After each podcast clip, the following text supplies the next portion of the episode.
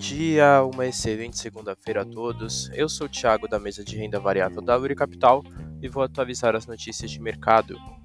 No mercado internacional, fechamento de sexta-feira, o S&P 500 subiu 0,14%, o DXY subiu 0,01% e os Treasuries para dois anos tiveram alta de 0,85%. As bolsas internacionais fecharam em leve alta, puxadas principalmente pela Apple, que reagiu após dois dias de queda devido às restrições na China ao uso de iPhones, sendo a China um dos maiores consumidores da empresa norte-americana.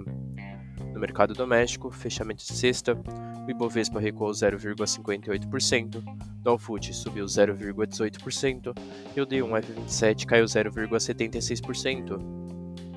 Bolsa Doméstica fechou em queda após a decisão da China de aumentar a supervisão sobre o mercado de minério de ferro, prejudicando os preços e, consequentemente, as empresas ligadas à commodity.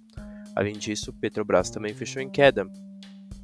No radar doméstico, manter atenção com as discussões em Brasília, com as notícias na China.